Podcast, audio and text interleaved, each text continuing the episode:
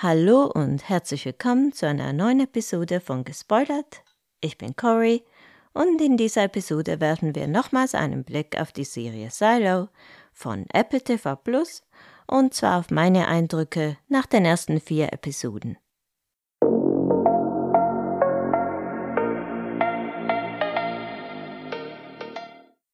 Wie gesagt, geht es heute um die ersten vier Episoden der Serie Silo, die am 5. Mai auf Apple TV Plus angelaufen ist. Ich nehme an, dass ihr die vier Episoden gesehen habt, wenn ihr hier zuhört. Ich habe die Bücher von Hugh Howey gelesen, auf denen die Serie basiert, und werde auch was über die Unterschiede zwischen Büchern und Serie sagen. Aber Spoiler gibt's nur bis und mit Episode 4. Ich habe bereits einen Podcast über Silo gemacht, eine Vorschau ganz ohne Spoiler.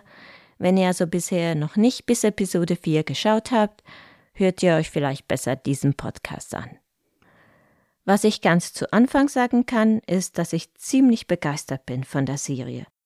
Vor allem wie die Serie ohne ellenlange Gespräche das Worldbuilding vorantreibt, finde ich bewundernswert.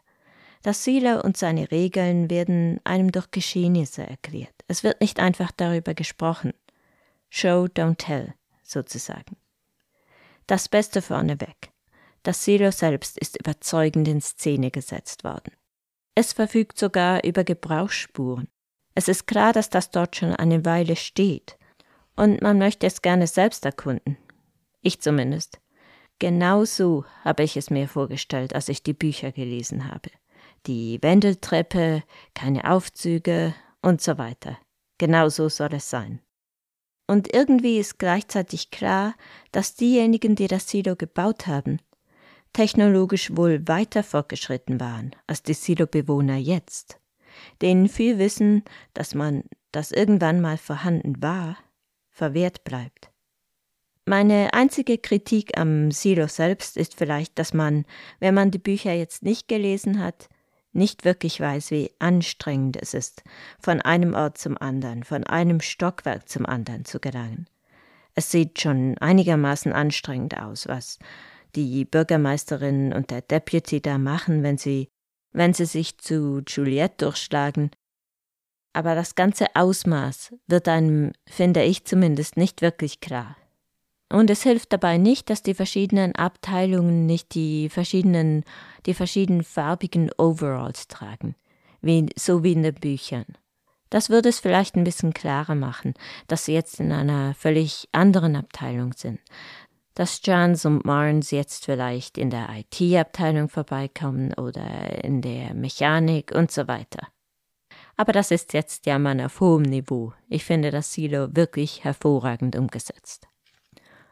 Womit einige Buchleser ein Problem haben, ich jedoch nicht, ist Juliettes Charakter. Sie ist auch in den Büchern nicht super sozial gezeichnet, aber nicht so energisch und abweisend wie in der Serie. Ich persönlich denke, dass die Serienmacher die Figur einfach zu Ende gedacht haben. Die erste Staffel basiert ja auf einer Sammlung von Kurzgeschichten und die Handlung darin wird vor allem durch Geschehnisse vorangetrieben und Charakterisierungen kommen dabei vielleicht ein bisschen zu kurz. Auch wenn die Figuren durchaus interessant beschrieben sind. Deshalb ist es meines Erachtens nur logisch, dass man in der Serie in dieser Hinsicht mehr machen muss. Ich finde auch, dass Rebecca Ferguson das ausgezeichnet macht. Juliette ist ein Mensch, der leicht aneckt, ein schwieriger Charakter mit wenig Führungsqualitäten. Das könnte im wirklichen Leben nerven. Das würde wahrscheinlich nerven. Aber in einer TV-Serie finde ich das durchaus interessant. Auch Chance und Marnes, die Bürgermeisterin und der Deputy, und deren Liebesgeschichte waren überzeugend gespielt. Will Patton und Geraldine James haben einen großartigen Job gemacht. Geraldine James mochte ich schon in Anne wieder nie sehr gerne.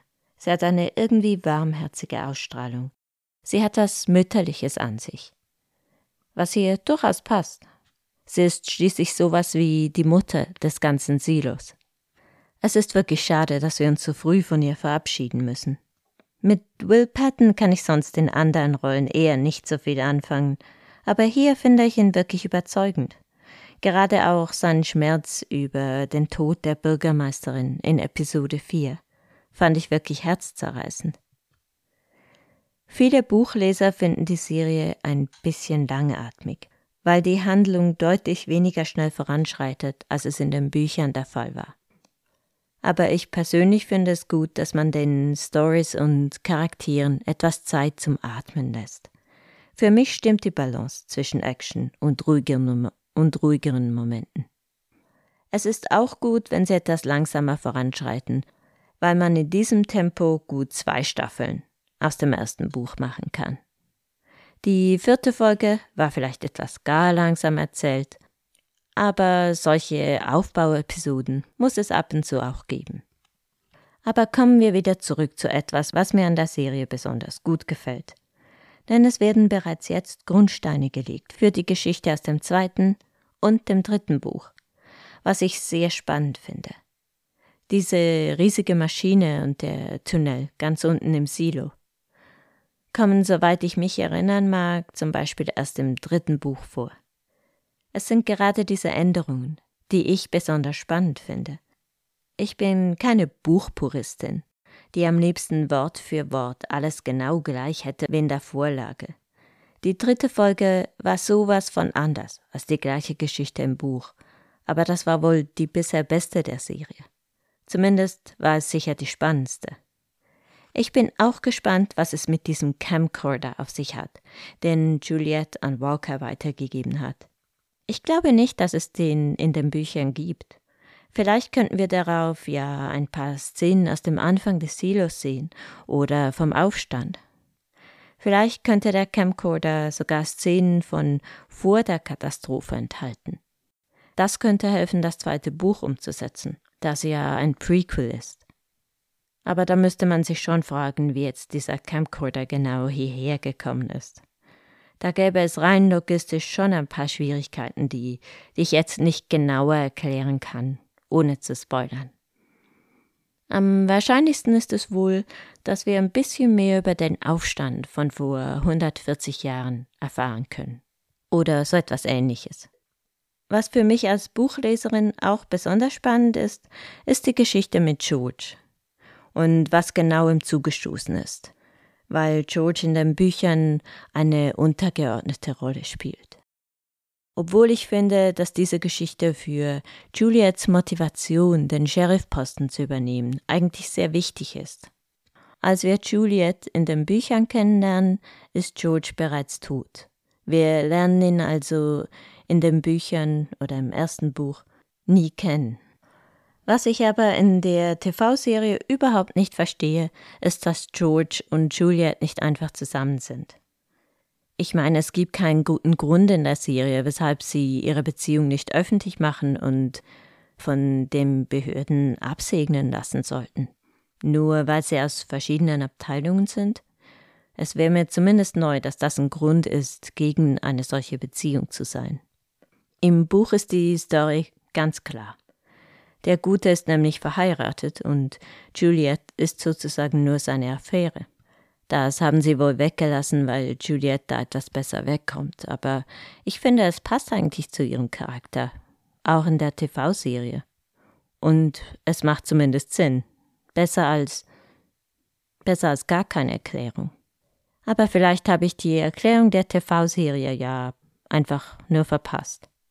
Eine weitere Änderung zu den Büchern ist die Justiz oder im Original Judiciary. Sowas wie die Regierung des Silos. Also das Silo hat schon eine Regierung in den Büchern und das sind auch die gleichen Leute, aber soweit ich mich erinnere, nennen sie sich nicht so. Das ist also bloß eine kleine Änderung, die es für TV-Zuschauer vielleicht einfacher macht, die Leute einzuordnen.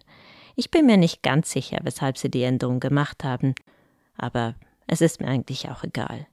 Ach ja, zum Schluss muss ich unbedingt noch diesen Spruch erwähnen, den sie immer wieder wie ein Mantra wiederholen. We do not know who built the silo und so weiter. Das ist eine Serienerfindung und eigentlich keine schlechte. Der Spruch zeigt auf, wie ritualisiert das Leben im Silo ist.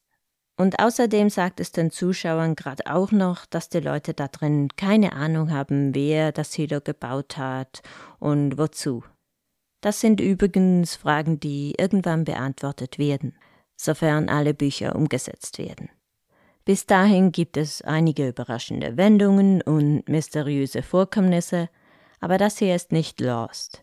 Es gibt ein befriedigendes Ende und richtige Antworten auf die meisten Fragen. Alles in allem muss ich sagen, dass aus Silo wohl die beste Serie gemacht wurde, die in diesem Stoff steckt.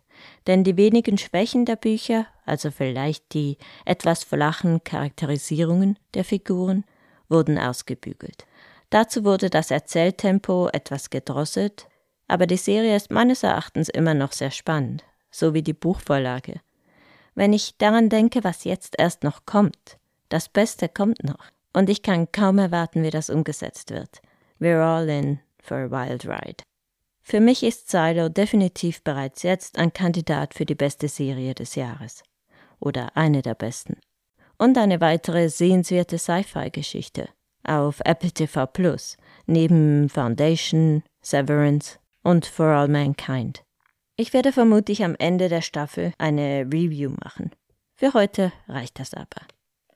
Falls ihr Feedback für mich habt oder einen Vorschlag für eine Episode, könnt ihr mich über E-Mail erreichen. Meine Adresse lautet gespoilert.podcast@gmail.com.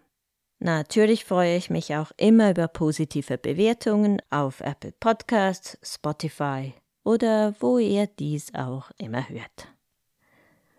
Das war's dann aber wirklich. Keep watching. See you soon. Bye bye.